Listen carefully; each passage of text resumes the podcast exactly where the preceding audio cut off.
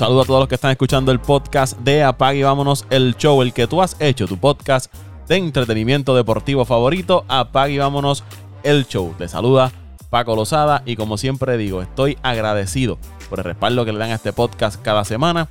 Te invito a que te suscribas si aún no lo has hecho.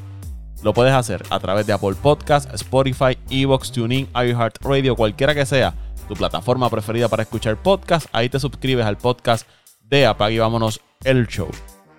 En este episodio vamos a hablar del béisbol de las grandes ligas y del baloncesto de la NBA. Y hoy me acompaña. Llevamos varios episodios que no hemos podido estar con los muchachos, distintas razones, trabajo, eh, compromisos personales. Pero hoy está con nosotros José Raúl Torres. Saludos, Pitín. Saludos, Paco, por fin, corazón por fin. Este, puedo estar, ¿verdad? De vuelta, aunque sea, ¿verdad? Esta vez, porque no, no, no, no sé cuándo pueda ser la próxima, pero espero que los muchachos, ¿verdad? Puedan acompañarte en los próximos podcasts. Y, y ahora más, que comienza el béisbol de la Grandes Ligas y la NBA está en su, en su mejor momento, ya mismo camino a las playoffs. Pero nada, estamos aquí. Yo creo que llevamos casi un mes. Yo creo que el último podcast todavía el fútbol americano estaba, bueno, había terminado el fútbol americano, pero eh, yo creo que el último podcast que hicimos juntos fue hace un mes o, mes y medio, ¿verdad, Paco? Si, no me equivoco. Pero nada, estamos aquí. Eh, saludo a toda esa gente que nos escuchan, ¿verdad? Eh, cada vez, que ya no es semana tras semana, es cuando podamos, Paco, por los compromisos de trabajo y, ¿verdad? Por la diferencia de hora también. Eh, para los que no sepan, yo estoy siguiendo en Araca, eh, ¿verdad? Como, como militar y, pues se nos hace a veces también un poquito difícil en esa parte. Pero nada, estamos aquí y zumba para adelante, Paco, que, es lo que tenemos, este béisbol de la Grandes Ligas, me imagino, NBA. Eh, qué interesante, qué interesante está. Eh, este es uno de los, de los, de los mejores momentos del año para un deportista porque está el baloncesto de la NBA, está las Grandes Ligas y también está el Mark Marsner que todavía no, no, ha concluido este pago. Eh, y también el que le gusta el soccer, el que le gusta el soccer, hay deporte, hay demás. Y si, y si hablamos de Puerto Rico, está el béisbol AA, la Liga Puertorriqueña de Baloncesto y ya mismo también viene el BCN por ahí. Así es. Gracias a Dios tenemos deportes para entretenernos un buen rato. Puerto Rico podemos añadir la Liga de Baloncesto Puertorriqueña, ya mismo viene el béisbol clase A. Así que hay, deporte, no hay, no hay, eh, no hay excusa para aburrirse. Al que le gusta el deporte, hay deporte eh, donde quiera. Vamos a hablar, Pitín, del, del béisbol de las grandes ligas. Vamos a comenzar con las grandes ligas. En VA ya hablamos un poquito más adelante en el podcast. Y quiero arrancar con las grandes ligas. No habíamos discutido este tema, es un tema que ya lleva varias semanas. Y es la firma de Carlos Correa con el equipo de, de Minnesota. Y es que es un tema que se sigue hablando. Estuve en estos días en un parque donde estaba celebrando una, liga de softball. Y el tema también era Carlos Correa y la firma de Freddy Freeman con el equipo de los Dodgers. Y quería comentar en el caso de Carlos Correa, que para mí, como mucha gente piensa, tengo amigos que, que también lo ven así y con respeto voy a diferir de ellos, para mí no es un mal contrato el que hizo Carlos Correa. Primero que 35.1 millones al año no es un mal contrato. Estamos hablando de una cantidad sustancial de dinero. Y las opciones que tiene de que se pueda salir del contrato en esos primeros dos años me parecen muy buenos porque Dios no lo quiera, no le estamos deseando mal, pero si tiene una temporada no muy buena o se lastima, vuelvo y digo, no es que le estemos deseando eso, pues tiene esa opción de permanecer en el contrato, tiene una buena cantidad de dinero asegurada. Y por el contrario, si tiene una super temporada, pone números, eh, pongamos, de jugador más valioso, defensivamente nuevamente luce como lo hizo la temporada pasada, pues puede decirle a Minnesota, mira, me voy a salir del contrato, negociamos un contrato nuevo o tiene la opción de buscar otro equipo que le dé un buen contrato de una cantidad de dinero mayor. Porque me parece que aquí se creó esa expectativa de que él iba a coger ese contrato de 300 millones o más. Y pienso que por ese lado es que la gente dice, ah, que es un mal contrato porque no llegó a los 300 millones. Pero es que si tú miras a ver cuántos peloteros le dieron 300 millones en esta temporada muerta. Eh, Corey Seager, Semien me parece que no llegó a los 300 millones. No tengo el número ahora. Eh, Freeman, que era otro super jugador, tampoco llegó a los 200 millones de dólares. O sea que todo cambió. Una vez vino el, cierre patronal, todo cambió para los peloteros que no habían firmado. los que quizás firmaron Paco, 1.75 el de Simien y se te olvidó también este añadir a, a Trevor Story. Trevor Story la gente eh, por alguna razón lo echó un poquito para el lado, pero es uno de los mejores campos cortos también de la liga.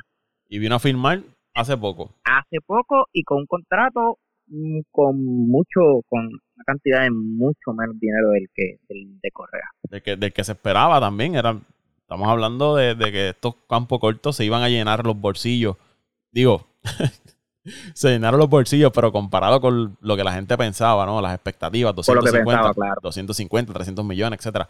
Scherzer fue otro que cogió una buena cantidad de dinero eh, con ese contrato con los Mets, pero fue, nuevamente, fue antes del cierre patronal. Una vez llega el cierre patronal, todo cambia. Y pelotero que no firmó antes del cierre patronal recibieron una cantidad quizás por debajo de lo que estaban, estaban esperando. Pero en el caso de Carlos Correa, me parece una buena firma que fue a Minnesota, un equipo que no es Houston, un equipo que no es los Yankees que no es Boston, que no es un, ¿verdad? un equipo eh, mercado grande, pero Minnesota ha tenido su tradición en las grandes ligas. Hace unos años estuvo en postemporada. No han tenido éxito en la postemporada, pero quizás lo que necesitan es un pelotero como Carlos Correa, que tiene la experiencia, que, que sea el líder de ese, de ese equipo. Y Correa, eh, estuve viendo una entrevista y, dejó claro que él quiere eh, ser el líder de ese equipo y quien lleve ese equipo al próximo paso. Y quizás Minnesota termine dando un paso extra en, la postemporada. No sé cómo tú lo ves, Pitín, pero verdad, ese, era, el comentario que quería hacer en, cuanto al caso de, Carlos Correa. Mira, Paco, yo estoy en la misma línea tuya. Yo creo que eh, sí me sorprendió en una parte que firmara con un equipo, eh, ¿verdad? Como los gemelos de Minnesota. Y más cuando eh, mirándolo diferente, un poquito diferente, saliéndonos un poco de lo que es el deporte, sino irse a mudar a un estado como el de Minnesota, cuando ¿verdad? estuvo en Texas. Eh, es bien raro, ¿verdad? Un puertorriqueño estuvo en Texas, que es un estado bastante caliente, y, tomar la decisión de irse a un estado donde eh, no hay tantos latinos y, y un estado frío, ¿verdad? Sabemos que, que allí en Minnesota, lo que es mayo y, y hasta principios de junio, todavía hay temperaturas eh, bajas ¿verdad? Podemos decir 50, eh, los 60, y, lo mismo va a pasar en septiembre. Eh, me, me, me, sorprendió, eh, ¿verdad? Que firmara con, con Minnesota. Yo, si, si, tú me, si tú me preguntabas, fuera de los equipos, ¿verdad? Élite de la liga, los como son los Yankees, que se hablaba mucho, pongamos los Dodgers, pongamos este, ¿verdad? Los equipos que ahora mismo tienen, tienen mucha oportunidad de, estar en la play, el mismo Houston. Si, si yo sacaba un equipo fuera de, ese núcleo de, de equipo de eh, equipos élite, yo, yo pensaba que podían firmar con un equipo como el de Baltimore, eh, porque si tienen el dinero y quizás saliendo un poco de, mira, eh, no, no es un, aunque es un equipo, es un equipo que está en el sótano, es, un, es una ciudad y es un, es un área, ¿verdad?, que, que, que amerita vivir. estamos hablando de Maryland, estamos hablando eh, de un estado que está cerca de DC, está cerca de Nueva York. Yo miraba en el aspecto de, de verdad, de, como ciudadano, no como deportista, Carlos Pujé, en uno de estos estados donde se hable más de béisbol, donde, donde hay más prensa. Nunca lo imaginé, eh, ¿verdad?, viendo, jugando ni en Minnesota, ni en Milwaukee, ni en equipos como, como, ¿verdad?, como ciudades como esas. Pero pero sí, el contrato fue muy bueno. Yo entiendo que con las cláusulas que, ¿verdad? Que, pudo escoger, el dinero que va a recibir, eh, estamos hablando solamente de tres años, Paco. Si Carlos Correa mantiene el nivel de juego, eh, como lo ha hecho hasta el, hasta el momento, y, y se mantiene fuera de lesiones, estamos hablando que luego de, ¿verdad? De, coger esos ciento y pico de millones, posiblemente pueda buscarse otro contrato grande y quién sabe si, si puede eh, alcanzar los 200 hasta los 300 millones de dólares porque todavía estamos viendo peloteros con 30, 35 años recibiendo contratos grandes. Lo mismo acabas de mencionar a Chester. Eh, y, perdóname, vamos al caso de los campos cortos y jugadores del cuadro. Eh, Marcus Semien. ¿Cuántos años la gente piensa o, tú crees que tiene Marcus Semien? Bueno, este, si te digo... Un número, digo un número, un número, un número. Contra, no, no puede tener 32 años. Tiene 31 años. 31 años pues verá, yo, si, si, si me preguntabas antes de esta entrevista, yo te podía decir unos 28, 29. Cumple 32 ahora en, en septiembre. Y acaba de coger un y Carlos Correa, Carlos Correa cuando termine ese contrato va a tener solamente 30 o 31 años. 30 años, sí, por 30 31, yo, me parece que va a ser 30 años. Que... Oye, oye Paco, y eh, perdona que te interrumpa, vamos a poner que a los 30 años él, ¿verdad? Estas, estas próximas tres temporadas no tenga los números que, que, ¿verdad? Que esperemos, que, que sufra de algunas lesiones. Aún así, Carlos Correa ya tiene el nombre ya tiene el liderazgo, tiene lo, lo ¿verdad? Eh, ya esa etiqueta de que es un gran jugador, uno de los mejores, perdóname, eh, campo cortos de la liga. Él puede buscarse contratos como lo está haciendo el mismo Nelson Cruz hoy en día. Nelson Cruz lleva, Paco, yo no sé, pero ya lleva casi 10 años buscándose contratitos de aquí allá, un millón aquí, perdóname, un año aquí, 10, 15 millones, 20 millones. Carlos Correa puede, puede pasar lo mismo que luego de los 30 años quizás no consiga un contrato grande, pero estamos seguros de que te puede jugar hasta los 35, 36 años buscándose 15, 20 millones. Así cuando sumamos son ciento y pico más. Y, y luego, ¿verdad? De sus de su 15 o, los años que, que, ¿verdad? que vaya, eh, que espera el jugar, puede llegar a los 300 millones. No necesariamente tiene que ser un contrato grande de 10 años y le da la flexibilidad para jugar con cualquier equipo o con el equipo que él se sienta más cómodo. Que yo estoy seguro que él no va a permanecer en Minnesota esos, ¿verdad? esos 10 o 12 años que le quede de carrera, al menos que Minnesota monte un trabuco y, decida quedarse. Sí, yo, yo veo esa línea también. Yo, yo creo que Correa eh, terminará, pongamos de que termine el contrato, y, las puertas van a estar abiertas para buscarse un contrato mayor en cualquier otro equipo. Eh, yo no tengo duda de eso. El talento está ahí. es cuestión de que, se mantenga saludable. Porque volvemos, comparemos con, con Marcus Semien. Estamos hablando, Semien es un jugador que si tú miras a ver, apenas ha ido un juego de estrella. Ganó un bate de plata, un guante de oro. Y vino a, hacer nombre y a explotar ya tarde en su carrera. Eh, sus primeros años no es que fuera un mal jugador, pero no eran números como los que puso la temporada pasada y los que había puesto en la temporada eh, de 2019. que es un jugador que después de sus 28 años fue que vino a aumentar su productividad. y, Carlos Correa ahora está entrando a su prime. No, si, si, si tenemos, si quizás hay que ponerle un asterisco a Carlos Correa, eh, ha sido las lesiones. Pero es que, ¿sabes? Lo, hablamos a veces de Correa como si como si se perdiera temporadas, como lo hizo, eh, vamos a poner. Pero Cory Seager. ahora mismo. Cory Seager. Eh, exacto, con, con Cory Seager, que ha perdido mucho más juegos que, que Correa.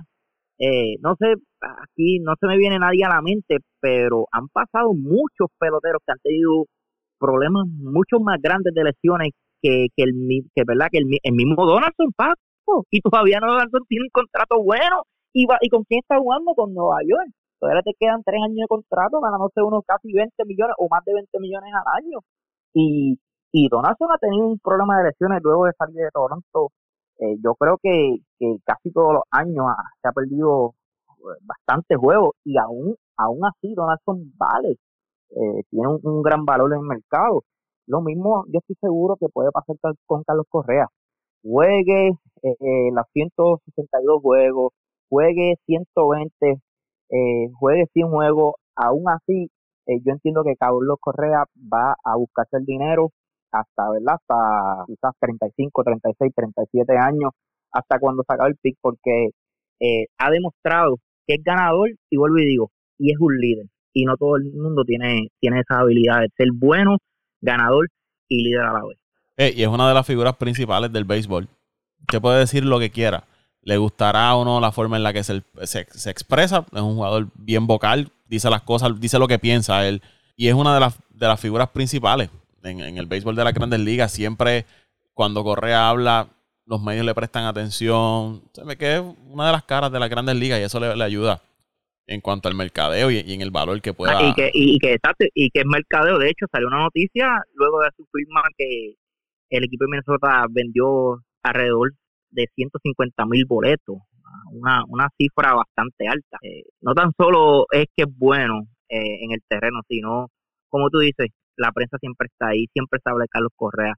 Eh, Carlos Correa vale dinero, vale dinero, no importa los números, siempre va a ser un pelotero que, que siempre se va a hablar y, y, y va, ¿verdad? va, va, va a ganarse dinero, no, no tengo duda de eso. Eh, y, y, los seguidores en Minnesota, muchos de los seguidores de, de, los mellizos en Estados Unidos, cuando vieron la firma de Correa, eh, ponían como, wow, tenemos esperanza, acaban de firmar a Carlos Correa. Y eso aumenta la, la, fanaticada, los, los, pompea, los motiva. A los campos de entrenamiento, cuando se reportó el primer día, había muchos seguidores que se dieron cita para ver a Carlos Correa. Así que esto también es, un, es una figura que, ¿verdad? los fanáticos de Minnesota se van a sentir atraídos de irlo a ver. Llega este pelotero, esta estrella, ha ganado Serie Mundial, han estado en Serie Mundiales. Y con un equipo como Minnesota, que no estamos acostumbrados a, a verlo filmar grandes jugadores a este nivel. Donaldson firmó ya, ¿verdad? Después que vino una temporada buena con Atlanta, pero había tenido problemas de lesiones y eso. Y ver ahora que tu equipo trae a Carlos Correa, pues esos fanáticos están, ya tú sabes, súper pompeados con, con, los mellizos de Minnesota. Eh, una división. y si hablamos de oportunidades, Paco, y si hablamos de oportunidades de, este equipo, este equipo puede llegar a la postemporada, no, no se equivoquen. Y más ahora, playoff expandido. La expandida. Y esta sesión de, de Minnesota no es una sesión, quizás Chicago la debe ser el favorito, pero luego de Chicago cualquier equipo puede, puede llegar a esa segunda posición. Y, y como hemos dicho anteriormente, la ventaja que tiene equipos como, como Chicago, Minnesota, estos equipos de, de, la, de, de, ambas divisiones, de la, de la central de la nacional y la central americana, es que tienen un esquello un poco más cómodo que si lo comparas con equipos de la división del este de ambas ligas. A ver, estamos hablando, por, por darte un ejemplo, Baltimore, Baltimore le toca jugar la mayoría de los juegos contra los Yankees, Boston, eh, Tampa Bay y Toronto. Toronto, ¿sabes? Es, es, es, casi imposible que este equipo de Baltimore saque tantos juegos porque la verdad es que su, su, su itinerario es muy fuerte comparado a una sesión central que juegas con un equipo de Detroit, con un equipo de Kansas City, con un equipo de los, los, Guardians ahora de, de, Cleveland, que, que, cuando vienes a ver quizás la, la, la ¿verdad? El, el, el fuerte, el equipo fuerte, el único, yo diría, eh, ¿cómo le llamamos esto? Eh, cuando vas el tú, el tú a tú, el... el sí, son las medias blancas. Me escapó la palabra, perdóname. Son las medias blancas, el único rival sí, las medias blancas, eh, exacto, el único rival fuerte, esa es la palabra que estaba buscando el único rival fuerte son las medias blancas. Los demás son equipos que tú eh, no fácilmente debes ganar, pero tienes muchas posibilidades de, verdad, creo que juegan 17 o 18 juegos con cada equipo, por lo menos sacar dos de ese juego por equipo. Cuando sumas eso, ya tú tienes 60, casi 60 victorias en el saco, Paco. Y es cuestión de sacar dos o tres jueguitos en la división del este, la división del oeste.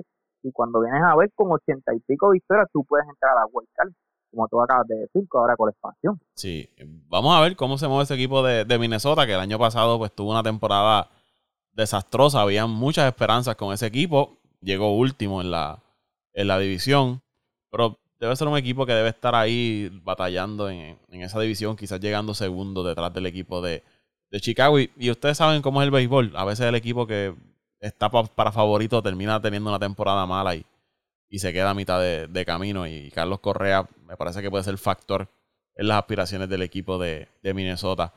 Para cerrar con la Grandes Ligas. Y para quiero decir algo. Carlos Correa, para el que no lo conoce, si es inteligente en el terreno de juego, más inteligente es en, en la vida ¿verdad? financiera y en la vida este profesional, ¿verdad? Porque porque también es un profesional eh, fuera del, del terreno. Eh, yo tuve la oportunidad de hablar una vez con Carlos Correa y todavía creo que tenía unos 22, 23 años, era un nene todavía. Y la forma de, de, cómo se expresa, tú, tú solamente tienes que tener una conversación con él para saber que es una persona bien brillante. Y no tengo duda de que él sabe lo que está haciendo. Y claro, su agente que es Cobora. Que ese sí sabe lo que está haciendo y a la hora de conseguirle dinero a sus peloteros lo va a hacer. Por eso yo no tengo duda de que ese contrato va a llegar.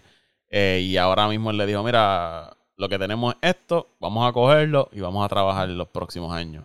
Y que vamos a ver qué, pasa con Correa. Y como para cerrar con las grandes ligas, José Raúl, ¿qué te ha parecido los campos de entrenamiento? Aquí uno puede ver ¿verdad? más o menos cómo, cómo los equipos están trabajando, pero a veces mucha gente piensa, no, que tal equipo lució bien en los campos de entrenamiento, pero a la hora de la verdad, cuando llega la temporada regular, pues son equipos que terminan llegando últimos. A veces tú ves los piratas que lucen bien, un equipo de Baltimore, porque los equipos contendores eh, lo que le dan es uno o dos eh, innings a sus iniciadores, uno o dos entraditas a sus jugadores regulares, es para que se vayan preparando. No, no podemos tomar esto como un, un, una métrica de lo que va a ocurrir en la temporada regular, pero sí hay equipos que han estado, ¿verdad? Equipos contendores que se han mantenido ahí. Boston ha estado jugando muy bien, ofensivamente se ha visto bien el equipo de, de Boston, Houston, también eh, Filadelfia, Atlanta, Toronto. Esos equipos que uno espera que esté ahí en, la pelea se han mantenido jugando muy bien. Me sorprende Tampa, los Yankees, que nos han visto bien en, cuestión de, de los sprint training, pero volvemos esto no se puede tomar como que es lo que va a ocurrir en la temporada eh, regular. Pues mira, Paco, la, verdad el caso es que no he tenido mucha oportunidad de seguir la, sprint training, he seguido más lo que es los scores y claro, mi equipo, este, los Yankees y, los cerveceros de Milwaukee. Oye, oye, eh, vamos a hablar de los Yankees. Háblame de los Yankees, ¿qué tan parecido esas movidas que han hecho, la llegada de Donaldson, la salida de Gary Sánchez? No, hemos hablado de, de los Yankees. Pues mira, Paco, la verdad del caso es que eh, hay gente que está criticando el, el, cambio de, los Yankees, ¿verdad? Traer a Donaldson por Gary Sánchez y, y este muchacho Chela. La verdad del caso a mí, yo sufrí el Chela. Si tú me preguntabas cuál era el jugador favorito mío de, de ese roster, eh, era Gio Chela. Eh, estos jugadores que, que da gusto ver, no, no solamente es que es bueno, da gusto ver eh, yo no sé, yo siempre he tenido, eh, no sé no sé tú, pero una de las posiciones que más bonita se ve en un jugador de béisbol es la tercera base, eh, ¿verdad? La forma en que recogen la bola, atacan la bola, eh, meten el pecho, es como, es como, es la, la, la, yo diría que es la posición donde tú bueno por algo le dicen la, más agresivo la esquina caliente la esquina caliente, tienes que ser agresivo, tienes que tener un buen reflejo, tienes que tener... Es una posición que no todo el mundo juega, ni en softball, ¿sabes? Cuando tú, tú vas a una liga, un carnaval de softball, Paco, sabemos que no, no todo el mundo quiere jugar a tercera base, la esquina caliente, ¿verdad? Como tú acabas de llamar. Y es una posición que, que la jugaba tan bonito, eh, y verdad y enamoró no solamente no solamente me enamoró a mí sino a, muchos seguidores de, de Nueva York un muchacho humilde, un muchacho que, que vino de la nada y, y, puso los números, hizo el trabajo siempre. De hecho, eh, tú sabes que la, la fanática de Nueva York es bien, le, le, encanta criticar, eh, incluyendo la prensa. Y de Uchela nunca se, se hablaba mal. Era de estos pocos peloteros que siempre eh, se le demostraba respeto y ¿verdad? La mayoría de las veces cuando se hablaba de él era, era de, positivamente. Pues mira, al final del día, yo entiendo que los Yankees tratando de, pues, por lo menos traer un nombre y traer otro bate. Ochela, aunque sí daba su hit, eh, daba su hit en el clutch, no es, no es un super bateador. Eh, y Donaldson, la verdad, el caso cuando está saludable, es uno de los mejores bateadores de la liga. Eh, no tengo duda de eso. Tú, tú conoces a Donaldson, jugó con Atlanta y sabes los números que puso allí. Puso números en Oakland, puso números en Toronto. Eh, con Minnesota quizás, ¿verdad? Por las lesiones no se vieron eh, unos números grandes, pero me puse a investigar eh, sus números del año pasado y en no muchos juegos eh, empujó unos 80 y creo que fueron 84, 86 carreras. siempre está ahí los 20 y pico honrones. y es un, jugador que si tú llegas a las playoffs, la verdad el caso no va fácil lanzarle. yo entiendo que que a pesar de, de verdad de salir de Ochela fue un, cambio bastante aceptable. Eh, saliste de Gary Sánchez, cosa de que yo hubiese hecho, yo gerente hubiese hecho desde la serie aquella con Houston, que no sé si recuerda, en creo que fue en, el juego 2 de, de hecho Carlos Correa fue el que dio el, el, doble de, de, la victoria, que Gary Sánchez dejó caer la bola en home. Eh, ya desde ese, desde ese año yo no veía a Gary Sánchez como el, el catcher titular de los Yankees Nueva York. Si no, quizás si se quedaba en el equipo, sí como designado, sí buscando la otra posición como primera base, pero no como el receptor. Este, pues salimos de Gary Sánchez, eh, aunque va a ayudar mucho a Minnesota, yo creo va a quitarse un poquito de presión, creo que va a lucir mejor en la receptoría eh, con, con el equipo de, de Minnesota, pero en Nueva York yo creo que nunca no iba a llegar ese momento de que dijéramos, mira, e, este es el catcher de, la franquicia. Yo, yo creo que no, y pues los quizás se dieron cuenta ahora y en ese paquete también enviaron a Gary Sánchez. Eh, la firma de Rizzo eh, me encantó, creo que a Rizzo no le dieron tanto dinero, yo esperaba que Rizzo eh, buscara, eh, ¿verdad? Un, redundancia, más dinero en, en ese contrato. Eh, yo creo que quizás se siente cómodo en esa franquicia,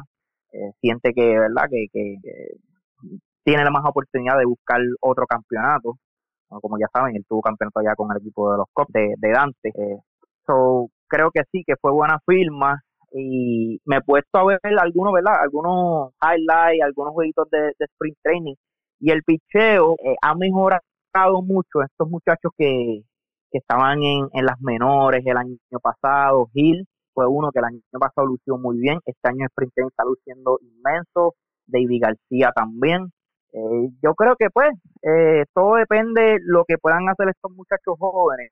Gil, David García, el otro es Smith. Eh, lo que puedan hacer estos muchachos jóvenes, yo creo que va a depender del resultado de los Yankees. El bateo está ahí. Yo creo que con Galo, ahora Galo desde principio, Rizzo, eh, tienes a un... Oye, el muchacho que trajeron también de, de Minnesota es muy bueno, el, el campo corto. Eh, ahora mismo si me Falefa. creo que se llama. Falefa. Es, ese chamaco, eh, ahora mismo lo, están utilizando como primer bate. Yo no creo que sea el primer bate del equipo, pero en unos, ¿verdad? Un octavo, un noveno bate, yo creo que, que puede hacer mucho daño. Varios de promedio, corre muy bien, eh, defensivamente es muy bueno. Eh, yo creo que, que sí, que, quizás vamos a perdimos a Ochela, Ochela, pero vamos a tener otro chamaco que quizás sea ¿verdad? Ese, ese replacement de, de Ochela. el que está dando palos en, en, sprint training es el receptor y eh, Igachioka. Igachioka, lo que pasa es que Igachioka eh, no, no te puede No, emocionar, no se puede emocionar. Eh, no, y no te puedes emocionar mucho, Paco, porque es, siempre hace un bateador así, un bateador de momento. De momento te saca dos, tres bolas en, cinco juegos y de repente cae un enlón de diez juegos que no, no te conecta un indiscutible. Yo creo que, que deben empezar con él, claro, en la receptoría, pero ahí llegaste al punto, Pago. Eh, el equipo de los Yankees creo que debe buscar otro receptor, quizás eh, van a esperar, ¿verdad? A mitad de temporada a ver cómo la, cosa corre. Pero yo creo que, que este debe ser una de, la, de las áreas que deben reforzar. En el campo corto todo depende de lo que pueda hacer este muchacho, pero yo creo que están bastante cubiertas las otras oposiciones. Segunda base, Gleyber Torres está luciendo muy bien. Gleyber Torres está luciendo muy bien en los sprint training. Eh, en la tercera base tiene un Donaldson, primera base Cito. Yo creo que el cuadro, si el campo corto le hace el trabajo, yo lo dejaría así. Oye, ¿y qué, van a hacer? Exacto. Esa era mi pregunta. ¿Dónde va a jugar el Lemagio en este, en este equipo? Bueno, ahora mismo, ahora mismo yo me imagino, yo me imagino que tanto lo van a utilizar más en los box. Eh, cuando le den el break. Bueno, eh, muy buena pregunta, pero yo entiendo. De hecho, Stanton ya había dicho de que, de que él quería participar en más, ¿verdad? En, en los bosques. El año pasado le estaban dando mucho más oportunidad, pero sí, van a tener que utilizar Stanton en los bosques. Stanton, Galo y, y eh, Josh. Stanton, sería Stanton, Galo y Josh, y con un cuarto field como Hick, eh, ¿verdad? Yo me imagino que esa sería la, la, alineación. Y en la primera base tienes a un Rizzo, tienes a un, a un Torres en segunda base, eh, tienes a un campo corto, ¿verdad, muchacho? El Fafela, y en tercera base, pues también puedes turnear a Donaldson, como puedes utilizar a, a DJ, o yo, no sé, no sé, está bien complicado. Ahora mismo el equipo de Yankees tiene también mucho, ¿verdad? Mucho, mucha primera base y, bateador designado. Que hay que ver cómo, cómo va a funcionar. Se había hablado una vez, no sé si, ¿verdad? Si, si, si era cierto, que los mismos Yankees estaban buscando salir hasta de Gleyber Torres, pero no sé qué cierto sea y ahora mismo como está luciendo el sprint training yo no creo que, sea la solución. y los Yankees tienen un, poner a, DJ en segunda y buscar un catcher o otra posición. Un Andújar, Miguel Andújar que lo estaban usando en el bosque de la izquierda en sprint training. Tienen a un Ender Inciarte. Y está luciendo muy bien. Un Ender Inciarte que ganó guante de oro como bosque central. Defensivamente sigue teniendo, ¿verdad? Esas habilidades. Ofensivamente no es había perdido un poco, pero es un jugador que te puede cubrir el bosque central en caso de que tú necesites defensa en los momentos clave. ¿verdad? Estoy yo hablando, no sé, los planes que tengan con, con Inciarte, si es dejarlo en triple A y subirlo en caso de una lesión. Pero tiene ahí un jugador que te puede hacer el trabajo en el, bosque central en caso de que, de que lo necesites. Pero no sé, no. Yo, lo hemos hablado aquí, yo te lo he dicho, a mí Hicks, yo no veo a. Para mí Hicks no, es un pelotero de line regular, no, no. Yo, yo te menciono a Hicks porque la verdad es que él tiene un contrato con el equipo, pero Hicks no debe jugar regular eh, con el equipo de los Yankees. La verdad el caso, eh, no, no, no, no. ¿Sabe? Eh, un variador que solamente quizás de promedio unos 200, de vez en cuando saca una bola, pero no, no es lo que no es lo que tú buscas, y menos en el bosque central. Tampoco no es no tiene tanto range en el bosque central. Eh, yo creo que el mismo range lo tiene Galo. Entonces, para tú tener un hit, prefiero tener un Galo. Que Galo te, te garantiza por lo menos 30 jonjones todos los años. Y, quién sabe ahora en este parque Yankee Stadium pueda conectar hasta 40. Pero eh, terminando con los Yankees, Paco, aunque aunque quizás ¿verdad? Los fanáticos de Boston y los haters de los Yankees me digan, ah, qué fanático eres, eh, eh, pero me dirán loco, pero yo veo el equipo de los Yankees este año eh, mejor que el año pasado. trajeron a Donaldson, Donaldson no acostumbra a poncharse, el muchacho, el Papela ese, Papela es, ¿verdad? que se llama? Perdóname, no, no recuerdo el nombre. Isaías. Palefa, Palefa. No, tiene buen contacto, Rizzo tiene buen contacto, o sea, lo tienen desde el principio. Estamos hablando desde el principio, porque Rizzo llegó a prácticamente a final de temporada, lo mismo que Galo. Rizzo tiene contacto, ahora mismo eh, ya no, no se ve ese equipo tan punchón como otros años. Sí tienes a Galo todavía, sí tienes un Stanton, sí tienes un George, pero saliste de un Gary Sánchez, eh, que yo creo que, que la verdad el caso eh, era, era, verdad, era otro que si, no se ponchaba, conectaba de cuadrangular. Pero yo veo ahora una, una alineación más balanceada, veo una alineación un poco más rápida que tú puedes utilizar, ¿verdad? hacer jugadas con, con muchachos de ese campo corto, eh, el mismo Donaldson que todavía le queda un poco en las piernas. Yo veo una, alineación más balanceada, perdón, balanceada y Severino eh, este año está de principio. Eh, todo, ¿verdad? El picho yo digo que es, todo depende de las lesiones, cuán saludable puedan mantenerse, pero el picheo aunque no es el mejor, ¿verdad? No es un top 5, eh, quizás un, un top 15, ¿verdad? Pero con ese bateo, tú lo que necesitas es que estos tipos te, te avancen 5 o 6 entradas. El, el relevo de los Yankees siempre ha sido uno, ¿verdad? Muy bueno. Eh, es cuestión, vuelvo y digo, Severino, Paul y estos y estos lanzadores jóvenes que hagan el trabajo y este equipo de Yankees debe estar metido en esas, esas primeras posiciones. Para mí me parece que un factor bien importante va a ser lo que puede hacer Glediver Torres. Ya no va a estar jugando el campo corto, no va a tener esa presión que se decía que tenía jugando el campo corto, va a estar en la segunda base, va a estar más tranquilo. Quizás en el line-up lo bajen también, un séptimo lugar, octavo bate, que también eso va a ayudar a, quitarle presión a, a Gleyber Torres. Tienes un Rizzo, Josh, Galo, Stanton, Donaldson. Eh, quizás todos esos estén por encima de, de Torres en, la alineación y quizás ese va a estar más tranquilo y, me parece que va a ser un factor bien importante para, para los Yankees eh, lo que puede hacer Gleyber Torres. Sí, definitivamente en área ofensiva sí, Gleyber Torres y, y todo aquel jugador que, que cuando ¿verdad? tenga la oportunidad, eh, por ejemplo, el mismo el mismo cuando tengan esos breaks, el mismo catcher y Gachioka o el segundo catcher que esté esos chamacos que cuando tengan ese, ese break eh, lo sepan aprovechar, yo creo que el equipo de los Yankees sí, va, a estar, va a estar bien, va a estar metido en esas primeras posiciones.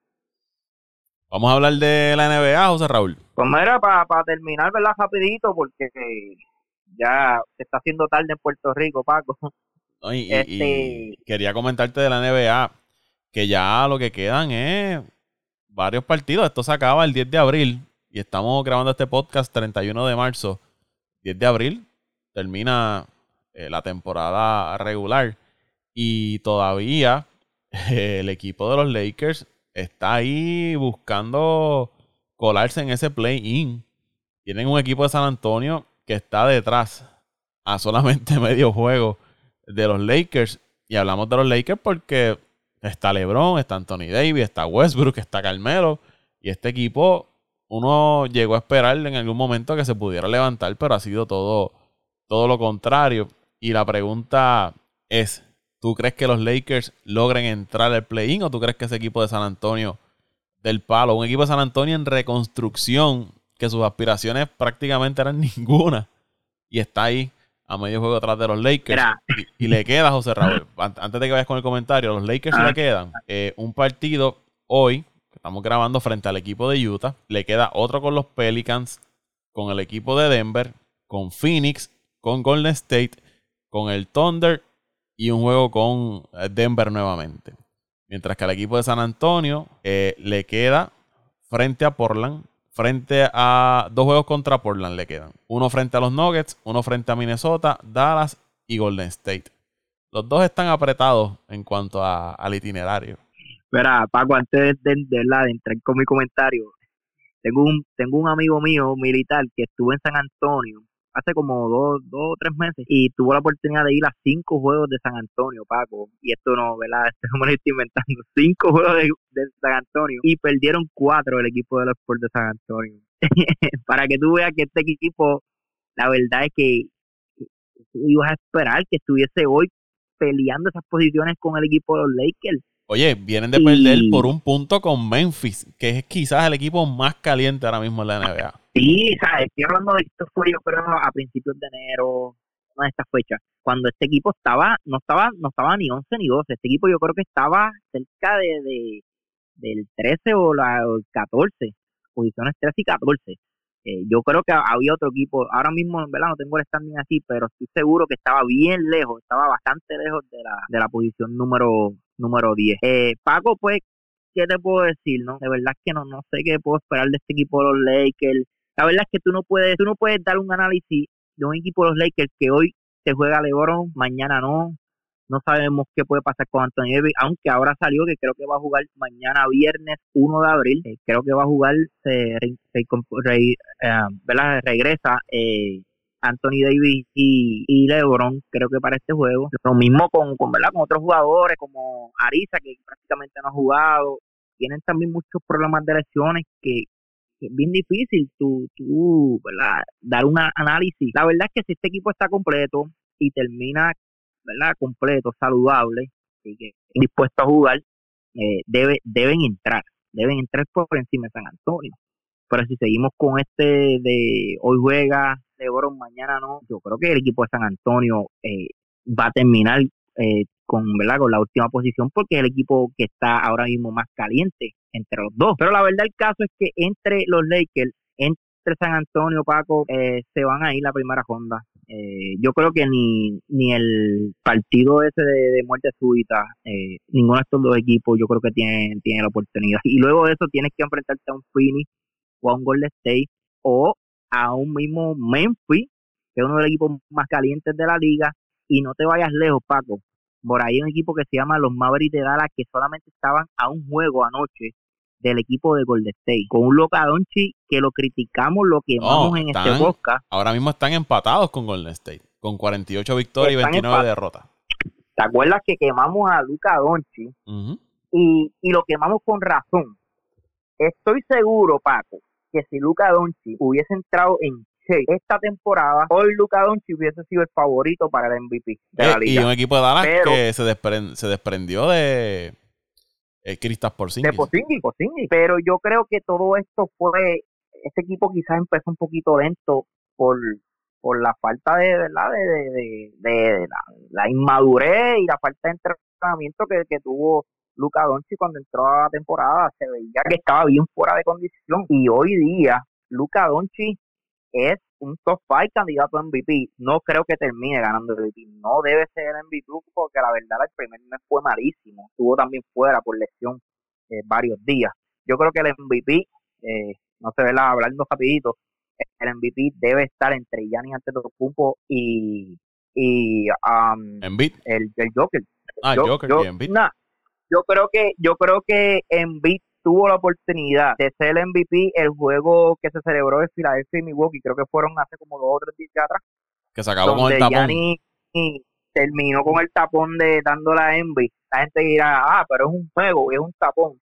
pero Paco, sabemos que en juegos así, eh, esta gente, los que votan, lo están mirando. Eh, ellos miran eso, eso ellos están mirando estos duelos, Paco, y en este momento de la temporada, posiciones, ahora mismo Milwaukee acaba, cuando entré el podcast, estaban perdiendo por 10 puntos, faltando 3 minutos, y acabo de darme cuenta que ganaron en overtime el juego ante Brooklyn sabe que Gianni Antetokounmpo eh, le gana a Filadelfia, 44 puntos anotó en ese partido frente a, Brooklyn. A Brooklyn y anterior a eso había encestado creo que 40 42 contra Filadelfia y en ese tapón grande MVP. Yo creo que hoy hoy Gianni Antetokounmpo es el MVP, no muy lejos de la del jockey que todas las noches que sabemos lo que puede hacer y, y con poco personal, pero el problema que tiene el jockey entiendo yo es que sea como sea el equipo de Denver está en una sexta, sexta séptima posición que cuando tú comparas con el equipo de Milwaukee que está peleando la primera posición yo creo que eh, verdad eh,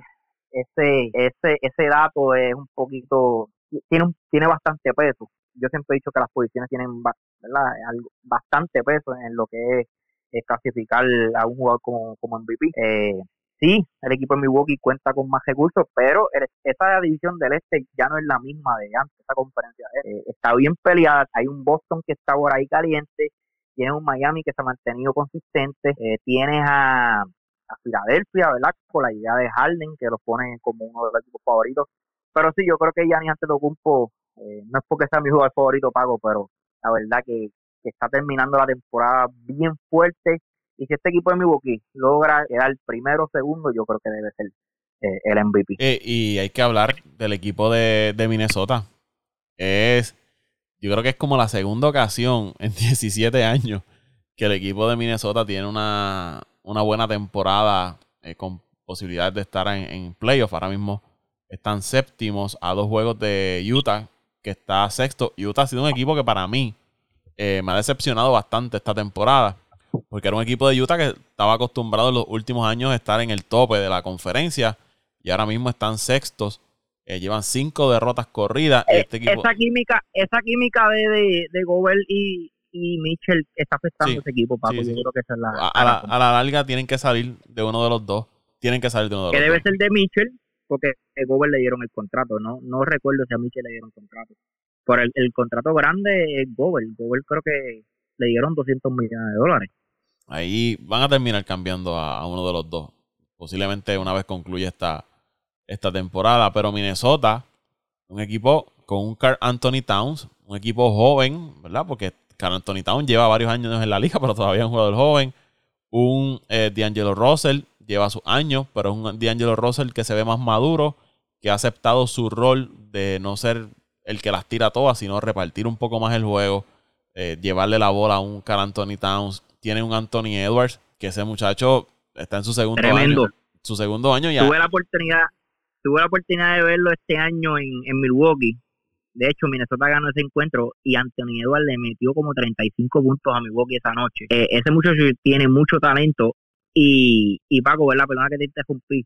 Es que no quería olvidarme de esto. ¿Te acuerdas que Anthony, Carl Anthony había pasado por unas temporadas un poquito difíciles? Creo que había perdido a su mamá, estaba en depresión y, y mira, este año la verdad el caso es que, ha tenido un temporadón, tremendos números, los otros días creo que hasta 60 puntos en un juego, eh, ¿verdad? Qué bueno, qué bueno por, por Carl Anthony Towns. Sí, ya madurez también, jugadores que ya llevan años en la liga y, es parte de la, del progreso de, estos jugadores jóvenes. El caso de Edwards, el año pasado él tenía un menos 3 el equipo tenía un menos 3 cuando estaba en cancha y este año tiene un más 3. Todas sus, sus estadísticas han ido en aumento, por cientos de campos mejorados. O sea que es un jugador que promete ser una superestrella en el baloncesto de la NBA. Y si ellos logran mantener ese núcleo, Towns, porque se ha hablado de que Towns estaba un poco molesto, no, había incomodidad porque el equipo pues no lograba ganar, posiblemente estuviese buscando salir del equipo, jugar con Booker, que es como su pana y, han querido como que jugar juntos en algún momento. Pero si ellos mantienen este núcleo, Anthony Edwards, Carl Anthony Towns, D'Angelo Russell haciendo el trabajo que, está haciendo, este equipo puede dar mucha candela en esa conferencia de, del oeste, porque es un equipo joven. Sí tienen veteranos como eh, Patrick Beverly, un veterano que defiende mucho. Me parece que es el jugador de más años en ese equipo. Pero es un equipo que un buen núcleo de jugadores jóvenes con un veterano como Patrick Beverly, a mí me han sorprendido eh, durante toda esta temporada. No, y este equipo empezó lento, empezó lento y se metieron ahí a la pelea y, como tú dices, este equipo este equipo es joven y, y promete. Problema es que pues hay muchos equipos también jóvenes que prometen, como el caso de Memphis, como el caso de, de, de bueno, Fini tiene un Chris Paul que, que ya, ¿verdad? Está quizás en las últimas, pero aún así tiene un Booker, tienen dos o tres jugadores que, que ¿verdad? Que se, supone que este equipo se mantenga a flote en los próximos años también.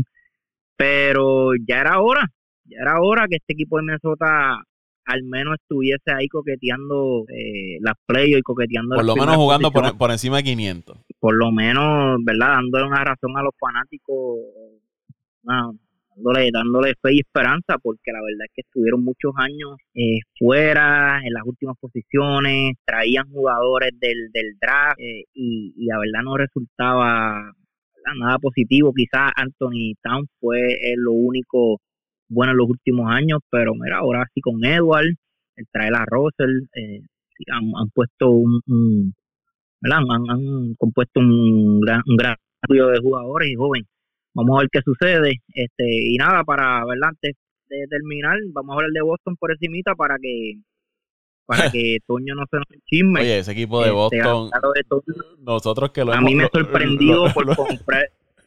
Lo hemos pelado, Y de verdad, oye, tengo tengo tengo un amigo mío que otros días, ah, ahora no hablas de Boston. Y yo, chico, pero es que hasta tú mismo hablaste mal de tu equipo. Y con razón, ¿sabes? Este equipo, este equipo entró un desastre esos primeros dos meses de temporada y llegó el, mes de enero y, este equipo ha sido otro. ese equipo está a dos juegos de Miami de la primera posición en la conferencia del Este.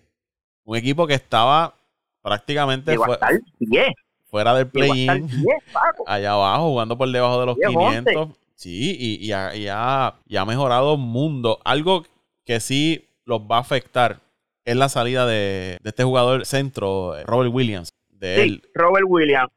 Robert Williams se va a perder creo que la primera la primera ronda de las playoffs. Esto puede ser peligroso si, si tú te enfrentas a un Brooklyn en la primera ronda. Claro, porque eh, un Brooklyn, un equipo de ah. Brooklyn, un equipo como Milwaukee, como Filadelfia. Que no, no, no creo que, crucen con Milwaukee ahora mismo. No, sí, pero, pero lo que, lo que voy es que equipos que tienen estos jugadores grandes que son dominantes en, la, en, la, pintura porque, tú no puedes tú no puedes hacer un enví con, con verdad sin, con, sin, tener a Robert Williams en la pintura sí porque Williams es este jugador que te puede defender distintas posiciones puede rotar puede hacer fuerza en la pintura y que ellos hayan sufrido esa baja eh, me parece que puede afectar bastante al equipo de, de Boston cuando llegue ya los playoffs eh, porque es, el jugador y había ah, la mejora que había tenido Robert Williams en su juego eh, es importante para el equipo de, Boston. Vamos a ver cómo entonces ellos llenan el, hueco con quizás Hartford, eh, Tice que lo traen de vuelta. Pero esa baja va a ser importante, pero sin duda Boston me ha sorprendido a mí eh, dónde están para cómo empezaron. el equipo de Boston hay, hay que hay que aplaudir para que los seguidores de Boston no, no, no, se molesten. definitivamente, y no, verá, eh, pase lo que pase, este, ahora en las playoffs, eh, yo creo que, que fue una gran temporada para ellos, ¿sabes? venir de, de atrás, tú, los últimos creo que 24 juegos, anterior a estos últimos dos, porque ellos perdieron desde que, desde que Robert Williams para que tú veas qué efecto tiene Robert Williams desde que tuvo la lesión, lleva al equipo 0 y 2. Pero mientras estuvo saludable, creo que los, los 25 25 juegos, algo así, habían ganado como 21 o 22 juegos. La verdad el caso es que aunque se eliminen en primera ronda, segunda ronda o cuando sea, yo creo que hay, hay, que darle mérito al equipo de Boston, hay que darle mérito a su dirigente que supo, ¿verdad? Eh, arreglar este y enderezar ese barco. Y, y es cuestión de que, de que el año que viene, este, de, ¿verdad? Perdona que hable, que hable, existe esta, esta palabra, que se den de comer mierda y, y, seguir trayendo jugadores que, ayuden a Tayron, ayuden a Jalen Brown, que son los, los cabecillas de este equipo. Pero yo creo que el equipo de Boston está a ley de un jugador para convertirse en un super equipo, eh, no tengo duda. Oye, José Raúl, sé que estamos hablando de, de la NBA, pero es que tengo que mencionar esto. Eh, ahí nuestro compañero Luis Vázquez Morales acaba de subir al chat una noticia de que su estelar lanzador de los Mets de, Nueva York, de los pobrecitos Mets, Jacob DeGrom, ya está lastimado con problemas en el hombro y posiblemente se pierda su primera salida de la, de la temporada. La super rotación con DeGrom y Max Scherzer. Hablamos en septiembre. Estamos hablando fuera del, fuera del podcast, Paco. Eh, no hay excusa este año para los Mets no hay excusas, metieron dinero, pero no queremos excusas. Es más, si, si no está Digron, aunque pierdan a Digron, todavía tienen un Chelsea y todavía tienen una de las mejores rotaciones de la liga. tienen un Tijuana Walker, tienen un Carrasco. Eh, sí, sí, pero eso será otro podcast, Paco. De verdad que necesitamos otro podcast para analizar las divisiones antes que comience la liga. Eh, vamos a ver si tenemos un break estos días, pero, pero sí, ah, la Grandes Liga va a estar tan interesante. Yo no sé, yo no sé si es porque tuvimos en un momento la, ¿verdad? Este, este miedo o, yo prácticamente yo me había resignado, Paco. Yo este año no va a haber grandes ligas. Sí, y, y, el miedo, como tú dices, ah. a que no hubiese temporada. A que no hubiese, exacto, que eh, de eso voy, que no hubiese temporada y el saber que ahora hay temporada, como que a, mí me ha dado, eh, ha sido de las, de las veces que más a, anhelo y más ganas tengo de, ver un partido de inauguración. Eh, yo estoy loco porque llegue ese 7 y ver esos juegos y ver los juegos del fin de semana, eh, yo creo que como nunca. Antes quizás, el juego inaugural, ah, quizás lo veo, quizás no, pero esta vez, no sé, yo, yo entiendo que, ¿verdad? Eh, este servidor y la mayoría de los fanáticos del béisbol anhelamos ese día, anhelamos que llegue el 7 de abril. Que ya está ahí, a de una semana, Paco. Así es. Vamos a dejar hasta aquí este podcast, José Raúl. Podemos hasta aquí. Hablaremos entonces la, próxima semana en el próximo episodio de Apague y Vámonos el Show. ¿Dónde te siguen en las redes sociales? Bueno, ahora mismo estamos en OCR Torres en Facebook. Estamos subiendo un poquito de menos contenido. La verdad es que estoy un poquito ocupado con mi trabajo, pero ya mismo. Eh, un mes más que vamos a caer en, tiempo. Eh, si Dios permite, tengo un viaje ahora, este, estos días, para para Hawái. estamos entrenando, estamos preparándonos y, luego este vamos a volver a la calidad. Y vamos, venimos a las redes sociales activos. Ahí me siguen en Twitter en arroba Paco PR en Twitter, arroba Paco PR en Twitter, al podcast lo siguen en Twitter e Instagram como Apague Vámonos el Show, Apague Vámonos el Show. Y si te gusta este contenido, te invito a que te suscribas en las distintas plataformas donde puedes descargar el podcast, Apple Podcast, Spotify, Evox, TuneIn, iHeartRadio, y te suscribes y lo compartes con tus amigos y familiares.